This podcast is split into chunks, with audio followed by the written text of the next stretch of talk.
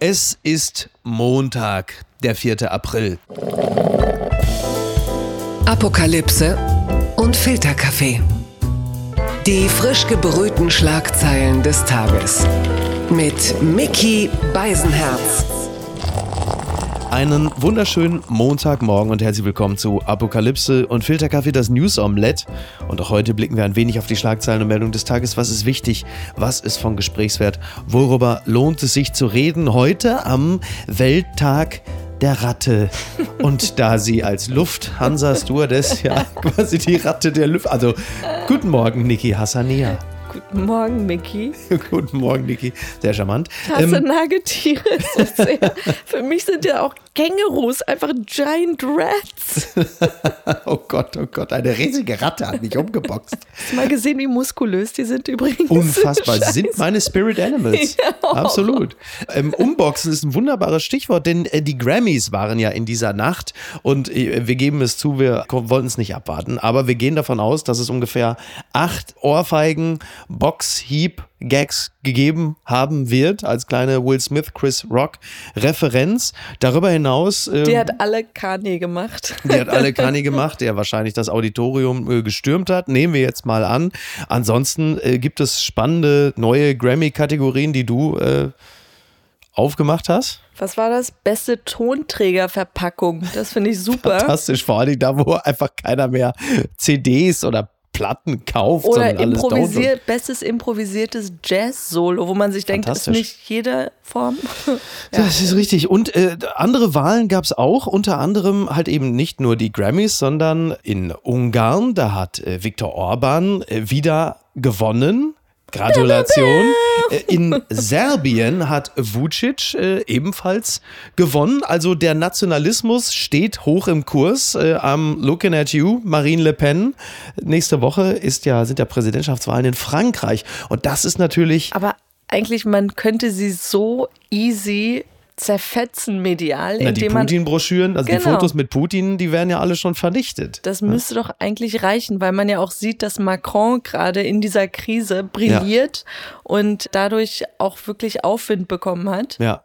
Total. Dementsprechend easy mit Putin äh, sie dann zu sollte man, denunzieren. Sollte man meinen, ja, aber der Nationalismus steht nach wie vor hoch im Kurs, zumindest in diesen Ländern, von denen man es auch ein bisschen erwartet. Äh, bei Vucic fand ich sehr spannend, dass seine Wahlkampagne mit Spots teilweise so abgelaufen ist, dass man also sehr deutlich sagen wollte, Vucic ist so interessiert an euch, liebe Bevölkerung, er ist überall, dass er in Werbespots sogar im Haus von Familien aus dem Kühlschrank gekommen ist. Das hat mir sehr gut gefallen zu sagen, ich bin immer da. Wule Vucic Vucic.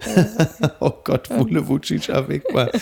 Ja, äh, dass er aus dem Kühlschrank kommt, vielleicht ist das auch schon ein Vorbote auf die europäische Energiekrise, mit der wir uns gleich noch befassen. Zunächst einmal das. Die Schlagzeile des Tages. Corona-Maßnahmen enden. Maske. Jetzt entscheidet jeder selbst. Das berichtet das ZDF. Frei, Seit Sonntag ist vielerorts eine freiwillige Entscheidung gefragt. Maske auf oder nicht. Ein Überblick über die Regeln und Hinweise von Experten. Ja, wenn man das denn möchte. Das geänderte Infektionsschutzgesetz sieht nur noch wenige staatliche Vorgaben zum Maskentragen im Alltag vor. Bundesweit gilt das in ICE, Intercity und Flugzeugen. Die Länder können Maskenpflichten außerdem allgemein für Einrichtungen anordnen, in denen gefährdete Menschen wohnen oder sich aufhalten, Arztpraxen, Kliniken, Pflegeheime oder Gemeinschaftseinrichtungen, etwa für AsylbewerberInnen im Nahverkehr mit Bussen und Bahnen, gilt ebenfalls Maskenpflicht. Und dann gibt es natürlich immer noch die Möglichkeit, einen regionalen Hotspot sich einzurichten. Also jetzt nicht zum Surfen, sondern äh, Corona-bedingt. Äh, von den 16 Bundesländern machen das aber nur Mecklenburg-Vorpommern und Hamburg. Was wir feststellen, da wir in dieser Stadt leben. Ich habe beim Gang ins Café am Sonntag gemerkt, dass die äh, 2G-Regel entfallen ist. Das ist natürlich im Ablauf wesentlich angenehmer, weil du jetzt einfach wieder reingehst mit Maske. Mhm. Und äh, insgesamt äh, relativ entspannt. Und die meisten Läden haben ja noch die Möglichkeit, von ihrem Hausrecht Gebrauch zu machen, was die Maskenpflicht angeht. Ich würde jetzt mal behaupten, das werden aber die wenigsten ziehen, denn die Kundschaft präferiert es dann ja schon, ohne Maske irgendwo aufzutauchen. Auch wenn viele noch die Maske tragen. Mal gucken, wie lange das noch so als gesellschaftliche Übereinkunft hält. Ja, der Maskenwegfall oder das Comeback von Magen-Darm wird dann gefeiert. Ja.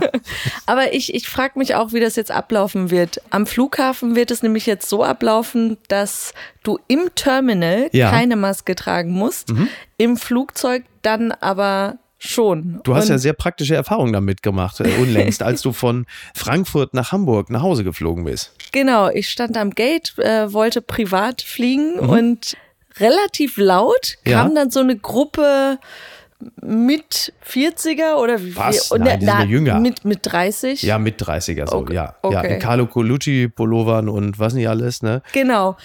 Eine So- bekannte deutsche äh, Rap-Gang. Gang. Nennen wir sie jetzt vielleicht mal die äh, 0815 Asphalt-Gruppe. Sie waren sehr laut. Ich glaube, sie kamen von irgendwo anders her und haben sich total gefreut, dass sie diesen Anschlussflug Ja. nach Hamburg schafften. sich sehr gefreut. und sie trugen einfach alle keine Maske. Mhm. Es hat sie auch nicht interessiert und es fiel mir einfach auf, wie laut sie waren Mhm. und wie sie sich benahmen. Und sorry, mein, mein äh, herablassender Blick war dann direkt, was für Assis. Ja, du sprachst auch zwischenzeitlich von einer sehr speziellen Energie. Ja, Koks, Koks Energy. Wirklich, also wo ich mir dachte, wow, ich glaube, als, als Lufthansa-Stationsmitarbeiter wären das die ersten, wo ich sagen würde, ihr seid eine Gefahr für den Luftraum. Ja. Ihr äh, bleibt jetzt mal hier, bis der Rausch weg ist. Mhm.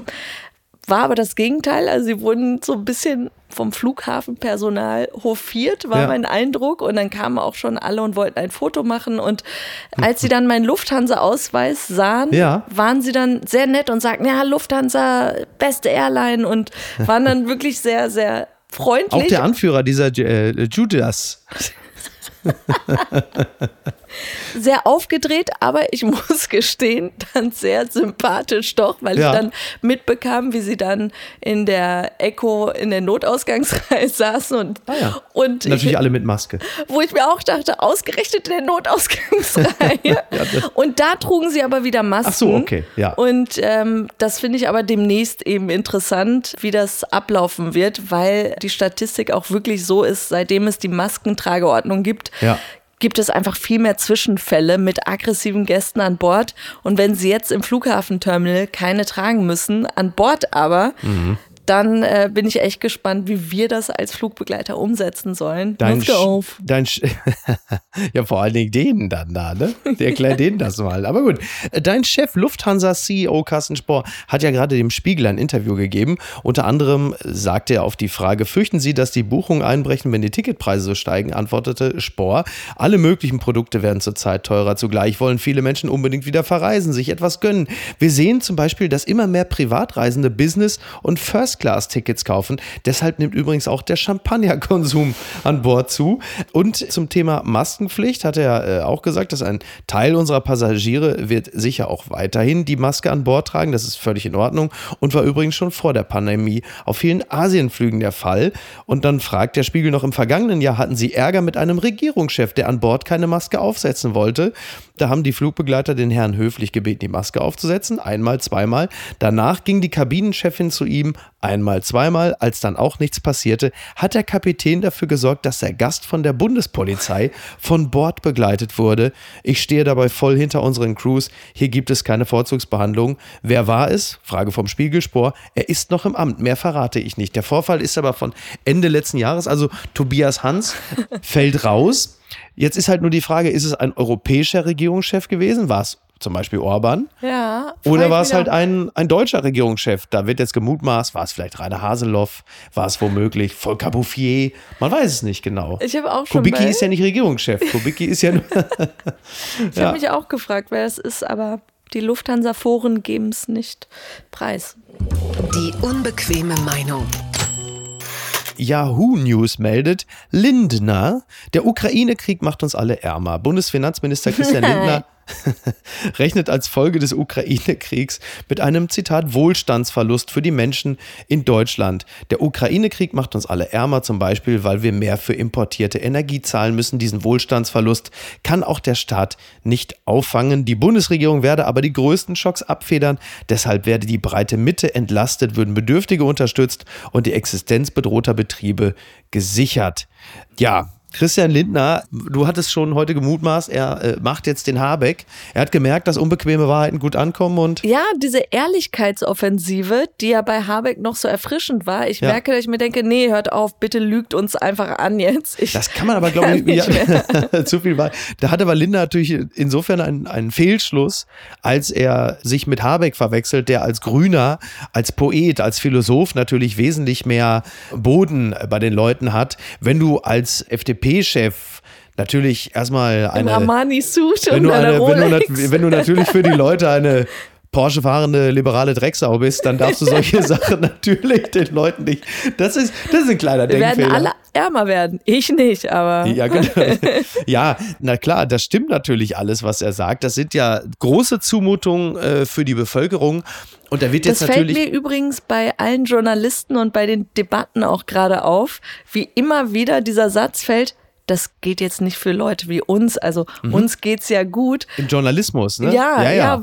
ja im Presseclub oder sonst was hier so. Wir werden es noch verkraften können. Dann in dem Moment wird mir einfach bewusst, wie wenig repräsentiert oder unterrepräsentiert einfach, mhm. ja, der normale Bürger in Talkshows oder sonst was ist, ohne als jetzt wirklich Klar am finanzschwächsten jetzt dargestellt zu werden, sondern einfach genau. der normale Bahnmitarbeiter, wie auch immer. Ja, klassische Arbeitnehmer und Arbeitnehmerinnen. Genau, halt, ne? ja. genau, dass äh, die einfach nicht repräsentiert werden in diesen Debatten und da die Journalisten immer den Satz einfügen müssen, wir werden es jetzt noch verkraften können, uns geht's gut. Klar. Aber ja, wenn, wenn Linda sagt, das gefährdet Wohlstand, dann denkt er natürlich in erster Linie wirklich ein bisschen in dem FDP-Rahmen, denn viele können Wohlstand ja erst gar nicht aufbauen.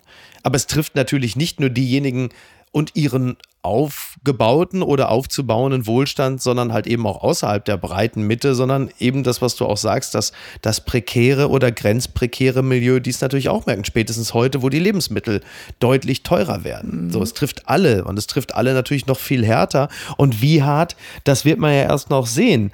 Es geht ja eben um das Thema Energieboykott, also raus aus russischem Öl und russischem Gas. Und die Frage ist halt, wie schnell oder was kann man halt eben auch als, als Bevölkerung tun. Und in dem Zusammenhang dann eben Verzicht, dieses klassische Frieren für den Frieden, mhm, solche genau. Slogans und da ist wirklich, finde ich, als, als Faktor immer die Zeit am wichtigsten.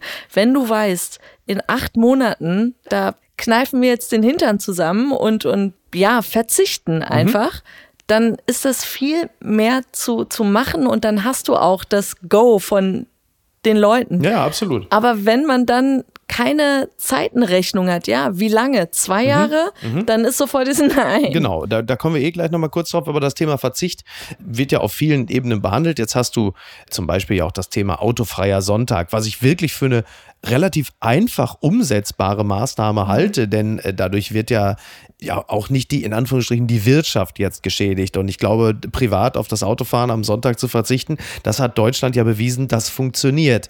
Dann kommt natürlich jetzt aber halt eben auch zum Beispiel das Thema Tempolimit. Was ja auch. Alles nur das. Und das,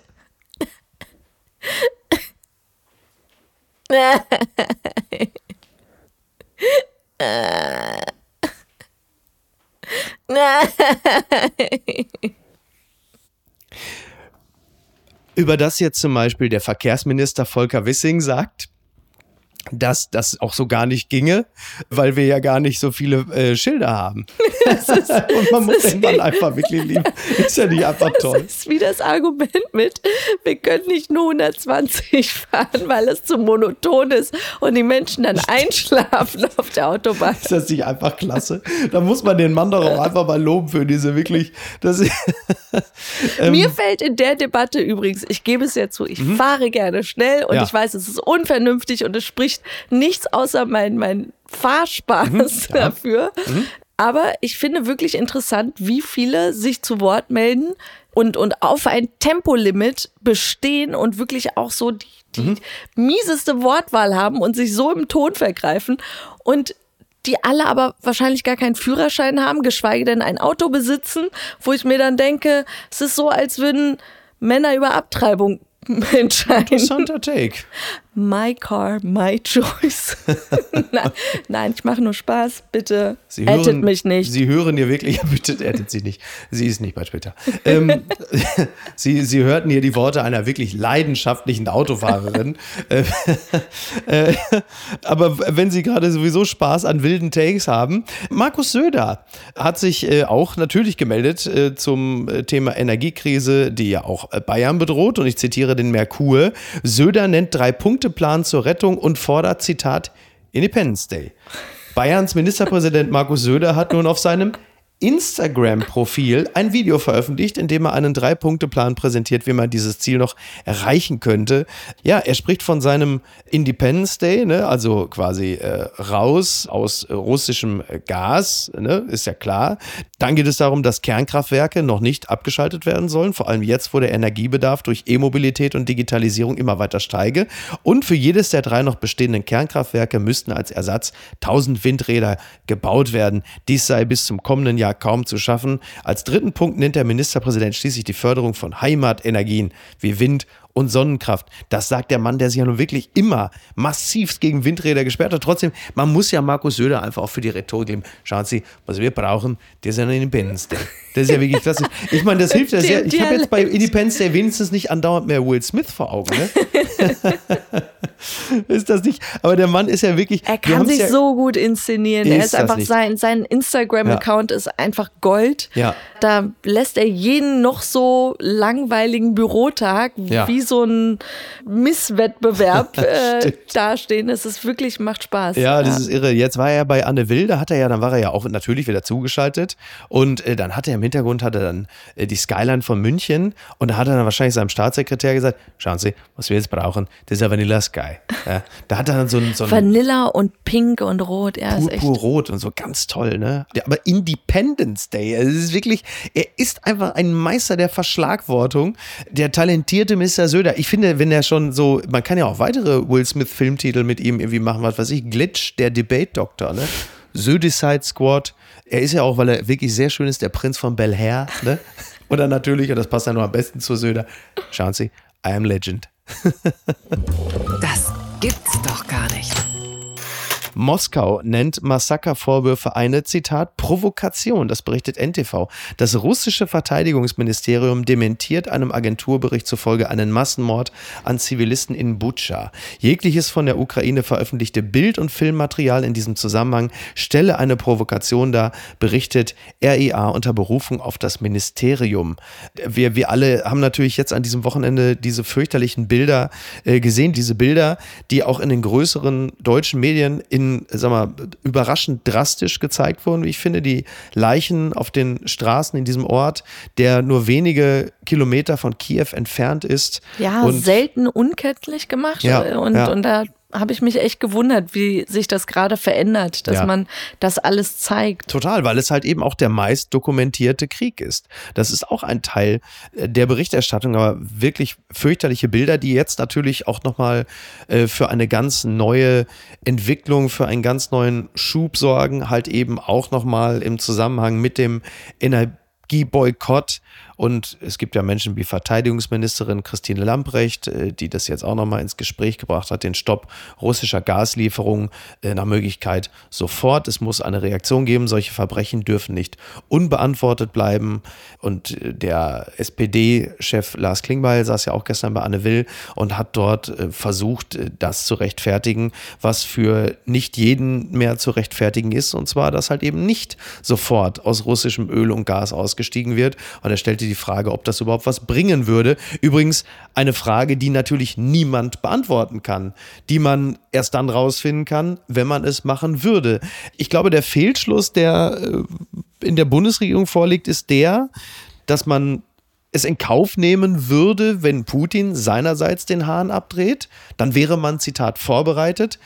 Würde man es selbst machen, so fürchtet man, die Bevölkerung, die so wütend darauf werde, auf mhm. die Folgen, die das natürlich nach sich zieht. Deswegen wartet man fast, dass Putin es seinerseits macht, dass man es selber nicht machen muss. Ich glaube aber, dass. Weil Warten so eine gute Strategie ist. Ja, halt eben natürlich leider gar nicht. Ne? Aber man traut sich halt eben auch. Klar, ich meine, die Implikationen, äh, die wirtschaftlichen, die gesellschaftlichen, die können wir ja gar nicht abschätzen. Deshalb ist es natürlich auch Quatsch, immer zu sagen, ja, ja, die Wirtschaft, die Wirtschaft. Ja, natürlich, die Wirtschaft sind wir alle. Die Wirtschaft sind äh, hunderttausende Arbeitsplätze die kritische Infrastruktur, die wir im Zusammenhang mit Corona eigentlich nur kennen, die dann aber möglicherweise auch zusammenbricht. Das heißt, wir wissen ja gar nicht genau, worauf wir uns einlassen. Was ich aber sagen will, ist, dass in der Bevölkerung, eingedenk der Bilder aus Mariupol, aus Butscha, die Bereitschaft wächst, sich aber darauf einzulassen. Die Situation ist halt eben so, dass die Menschen entsprechend emotionalisiert sind und nicht willens sind, das einfach so hinzunehmen, denn du hast, also die Situation ist halt einfach echt mittlerweile so, dass man halt am Rande steht und diesem Genozid, der ja nicht von wenigen schon als eine Art neues Srebrenica bezeichnet wird, dann stehst du halt daneben und sagst, da können wir leider nichts machen. Also unsere Möglichkeiten, abseits der militärischen Unterstützung der Ukraine sind halt noch nicht voll ausgeschöpft. Das wundert mich eben auch, dieses Anzählen, dieses es kommen weitere Sanktionen. Und man denkt sich, aber warum erst jetzt? Ich mhm. dachte, ihr hättet schon alles Machbare an Sanktionen rausgehauen und ja. dann kommt noch was und noch was. Und langsam fühlt es sich eben wie der lasche Papi an, der ja. so sagt, ich zähle bis drei und dann aber, äh, bevor die drei kommt, zweieinhalb, zwei, drei ja, Viertel klar. und ja, wo man sich echt denkt, jetzt zeigt Härte und mhm. gleichzeitig aber immer im Hinterkopf, sobald sich Russland existenziell bedroht fühlt, könnte er die ja, den roten Knopf ja, drücken. Ja, aber selbst abseits dessen ne, ist halt immer die Frage, inwieweit drücken wir dann für uns selber hier den roten Knopf, wenn wir auf diese Lieferung sofort verzichten würden. Inwieweit sind wir dann davon betroffen? Und das kannst du drehen und wenden, wie du willst, aber natürlich denkt auch jeder an seinen eigenen Arsch und was das für die eigene Gesellschaft bedeutet. Das musst du als Regierungschef natürlich auch gedanklich durchspielen oder errechnen lassen. Ich meine nochmal, zum Wohle des deutschen Volkes, das ist der Amtseid, das kannst du ja nicht einfach wegwischen. Auf der anderen Seite hast du halt eben Vergewaltigung, du hast Exekution, du hast das Beschießen von Zivilisten und das ist in unserer unmittelbaren Nachbarschaft. Du hast das ähm, fast live gestreamt, das kannst du ja nicht ignorieren und der Schmerz wird ja auch immer größer. Das heißt, die Frage ist ja auch, will man Teil einer Generation sein, die sich das angeschaut hat und gesagt hat, sorry, da können wir leider nichts machen. Gucken mal, wer da spricht. Vorwürfe gegen Bundespräsidenten Melnik. Feingefühl ist für Steinmeier ein Fremdwort. So hat sich äh, Andrei Melnik, der ukrainische Botschafter in Deutschland, gegenüber dem Tagesspiegel geäußert. Er sagte, Steinmeier und seine Verbindung nach Russland, das sei eine Art äh, Spinnennetz. Für Steinmeier war und bleibt das Verhältnis zu Russland etwas Fundamentales, ja Heiliges, egal was geschieht. Auch der Angriffskrieg spielt da keine große Rolle. Das sind natürlich äh, harte Vorwürfe, was äh, Melnik sagt. Er sagt aber halt eben, Steinmeier hat seit Jahrzehnten ein Spinnennetz der Kontakte mit Russland geknüpft. Darin sind viele Leute verwickelt, die jetzt in der Ampel das Sagen haben, sagte er und nannte namentlich den außenpolitischen Berater von Bundeskanzler Olaf Scholz. Ja, man kann das natürlich drehen und wenden, wie man will, aber äh, Frank-Walter Steinmeier, unser jüngst wieder gewählter Bundespräsident, war lange Jahre Kanzleramtschef unter Gerhard Schröder. Er war Außenminister, unter anderem unter einer Kanzlerin Angela Merkel und ist natürlich einer der vorrangigen Strippenzieher all dessen, was uns jetzt mindestens energiepolitisch, aber halt eben auch moralisch auf die Füße fällt. Und diese Kritik von Melnik, nicht nur von Melnik, sondern natürlich auch von größeren Mediendiensten, trifft ja komplett ins Schwarze. Also trotzdem, bei aller Sympathie. Trotzdem finde ich es ein wenig unfair, mit dem heutigen Filter mhm. zu wissen, was alles passiert ist, ja. ihm das jetzt zum Vorwurf zu machen, weil rückblickend kann man auch sagen, also wäre es nicht dazu gekommen, wäre es einfach alles so weitergegangen, mhm. wäre Putin immer noch der Vergifter im Dienst. Ja, ja. Aber es wäre ja immer noch so, ach, wir haben diplomatische, okay, gute Beziehungen. Mhm. Alles rollt ja noch smoothly, ja. genauso wie es jetzt mit Katar alles mhm. noch rollt mhm. und gut ist. Ja. Bis die irgendjemanden, einen Journalisten einer Botschaft zersägen, ja. dann werden wir auch sagen, Habeck, was bist du da hingegangen? Machen ja jetzt schon viele. Mhm. Und deshalb noch einmal, Moral muss man sich leisten können. Und solange wir diese Energien und so und noch keinen Ersatz hatten, ja, was ja, willst klar. du machen? Absolut. Und deshalb finde ich diese freundlichen Umgarnungen mit Lavrov, mhm. was man jetzt so als wie so ausgebuddelte Fotos ihm ja, jetzt ja. so vorwirft und sagt, ah, guck mal, da hatten sie Kontakt. Wo ich mir denke, wie unfair ist das denn? Ja, lass uns Steinmeier jetzt canceln. ja, gut, auf der anderen Seite, äh, klar, er ist natürlich natürlich einer der Architekten dieser engen Beziehung. Er ist aber auf der anderen Seite als Bundespräsident das moralische Rückgrat einer Gesellschaft, das uns im besten Falle durch äh, Reden oder Kerzen anzünden äh, moralisch den rechten Weg weist. Macht er ja jetzt. Jetzt. Ja, und damals war eben Außenminister. Ja, aber es, war, es ist halt, also spätestens mit 2014 äh, war es dann ja auch wirklich vorbei. Also wir reden ja jetzt aus der Perspektive der, der Normalbürger und Bürgerinnen, aber sauber war das natürlich alles nicht. Und ich möchte noch mal ganz kurz daran erinnern, Christian Wulff ist 2012 als Bundespräsident zurückgetreten, weil er, wenn man es wirklich, wenn man ganz hoch ins Regal greift, so eine Art Repräsentant der Geiz ist geil Gesellschaft, dieser Mitnahmenmentalität gewesen ist. Für umsonst abends bei Freunden übernachtet. Ja. Und Steinmeier ist jetzt quasi das Gesicht des Oligarchenpettings. Mhm. Wie willst du dich unter dieser, es geht ja einfach auch um Repräsentanz. Und ich meine, Steinmeier ist ja jetzt, also wäre er wenigstens so ein starker Redner, dann würde man ja auf keinen Fall auf ihn verzichten können. Aber er ist ja so eine Art Bedeutungssimulator. Ja, aber das Amt ist ein Bedeutungssimulator. Es ist ja, egal. Ja, gut. Aber er ist halt einfach, also jetzt ist die Scheiße nun mal einfach am Dampfen und äh, du musst ihn ja sehen, er ist ja wie so eine Art Türsteher in einem Club, in dem er jahrelang die Drogendealer durchgewinkt hat, die er kennt und sagt, geht da rein und vertickt, aber macht's ordentlich. Und jetzt, wo der ganze Laden hochgenommen wird, kann er sich ja nicht äh, da auf die Bühne stellen und sagen, keine macht den Drogen. Also das funktioniert ja nicht. Es ist halt, also glaubwürdig ist es halt aber eben nicht. alle haben ihren Stoff bekommen und waren glücklich.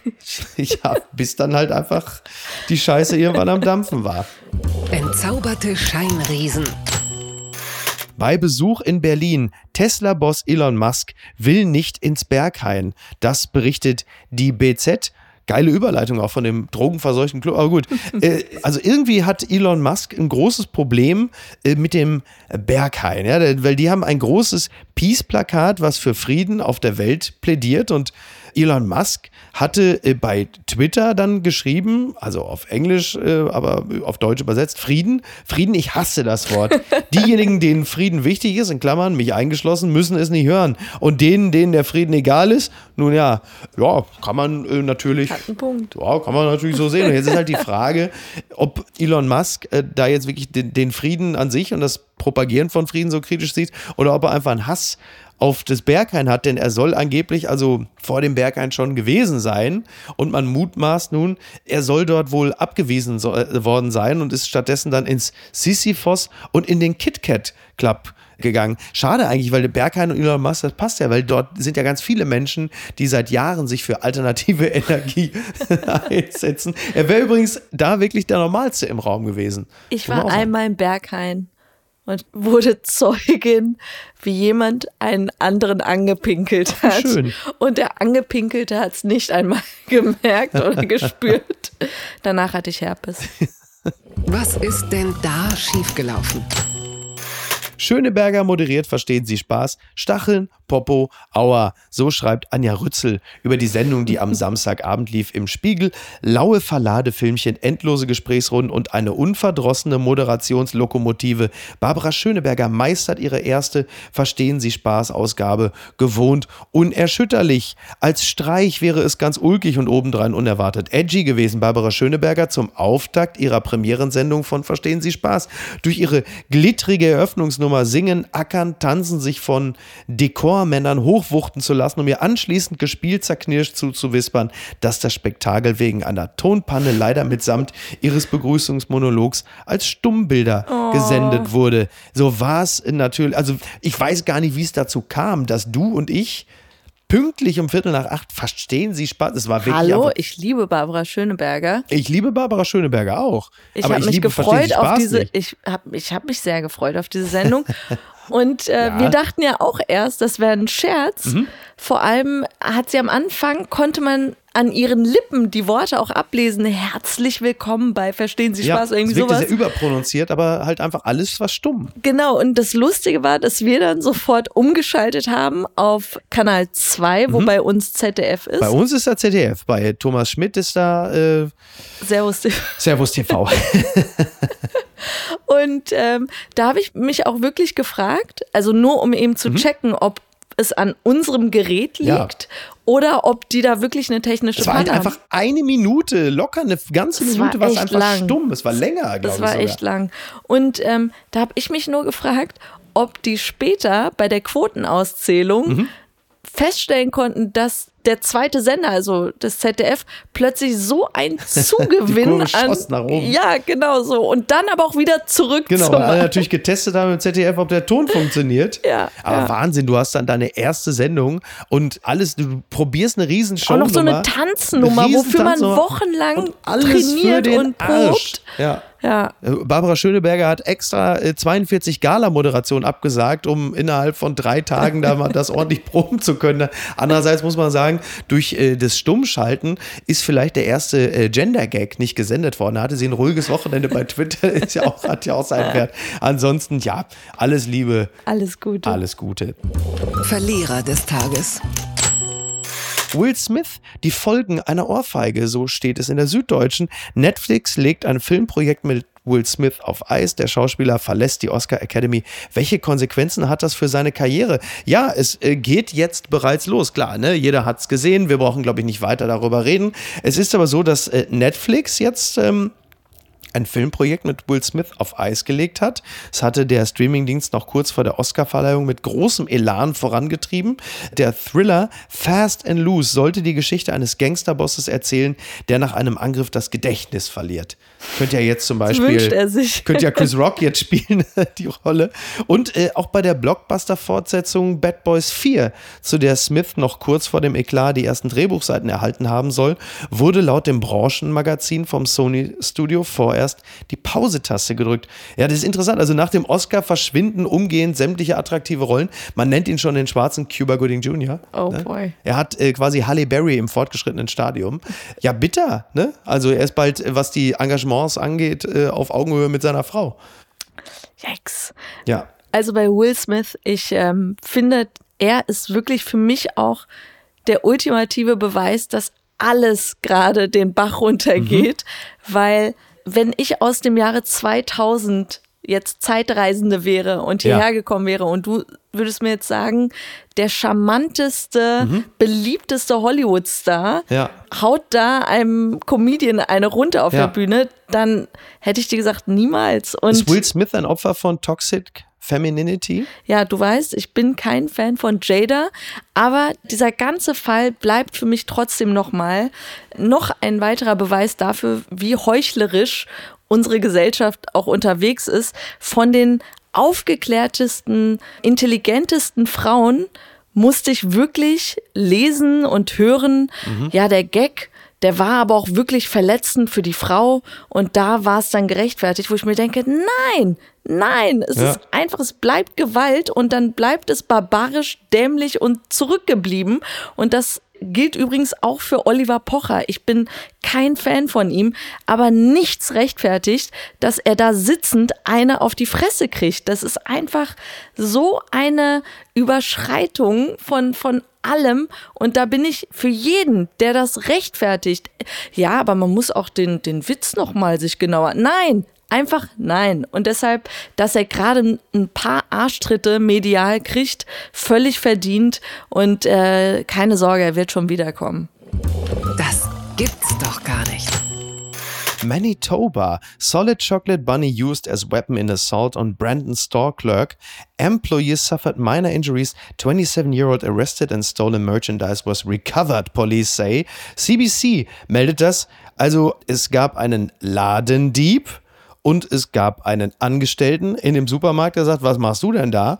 Und dann wurde dieser Angestellte von dem Ladendieb attackiert und zwar mit einem, ich zitiere gerne nochmal, Solid Chocolate Bunny, also ein Osterhase, der offensichtlich also sehr fest gewesen ist. Ein Schoko-Osterhase ja. und äh, Schokolade ist Gewalt. I'm looking at you, Rittersport. ne? Und äh, der Lind Terrorhase. Aber so weit ist es jetzt schon gekommen, dass man einfach mit einem Schoko-Osterhasen zuschlägt. Ich finde das so peinlich, weil als Ladenbesitzer oder also dem Opfer, mhm. wenn er dann anderen diese Story erzählt und dann hat er mich da runtergehauen und, und ich bin und dann aber kommt raus, ja, mit einem Schoko-Osterhasen. Halt die Fresse. Das ist halt einfach, Wirklich, wirklich nicht besonders würdevoll. Aber das wird jetzt natürlich nochmal echt interessant, wenn jetzt demnächst dann halt eben es die großen Maskendiskussionen gibt äh, in Supermärkten und dann greift halt einer zum Lind-Schmunzelhasen oder so. Ne? Also da kommt noch einiges auf uns zu. Gewinner des Tages. Das machen wir jetzt zum Schluss noch. Bastian Pastewka wird heute 50 Jahre alt. Juhu. Deutschlands vermutlich lustigster Mensch, Bastian Pastewka und auch noch einer der nettesten, hat heute seinen 50. Geburtstag. Da gratulieren wir dem großen Hörspielfan. Da mache ich natürlich für ihn. Ich bin Blackbeard, der Pirat. Meinen Schatz vergrub ich in finsterer Nacht, wo die Totenheiten ewig wacht und der Buddel rum. Juhu. Äh, warte, er liebt ja Gerlach Fiedler auch so wie, wie du und ich. Ich habe schon seit Miffen hier diesen mexikanischen Bengel. Und wenn ihr euch nicht belebt, dann wäre schon sehen, was ich wieder mache. Oh, jetzt habe ich ein bisschen. Pastewka, du miese alte Kamerad, ich gratuliere dir ganz herzlich zu deinem 50. Geburtstag. Und jetzt zünde mal die 50 Kerzen an und sitze den ganzen Tag vor alten VHS-Kassetten mit Aufzeichnung von Kohlkampf. Du musst heute mal richtig drauf machen, du. Ganove! So, reicht, oder? Ich liebe ihn. ich auch. Also, bis denn. Macht's gut. Ciao. Bleib gesund. Tschüss. Apokalypse und Filtercafé ist eine Studio Bummens Produktion mit freundlicher Unterstützung der Florida Entertainment. Redaktion Niki Hassania. Executive Producer Tobias Baukhage. Produktion Hannah Marahiel. Ton und Schnitt Niki Fränking. Neue Episoden gibt es immer montags, mittwochs, freitags und samstags. Überall, wo es Podcasts gibt. Stimme der Vernunft und unerreicht gute Sprecherin der Rubriken Bettina Rust.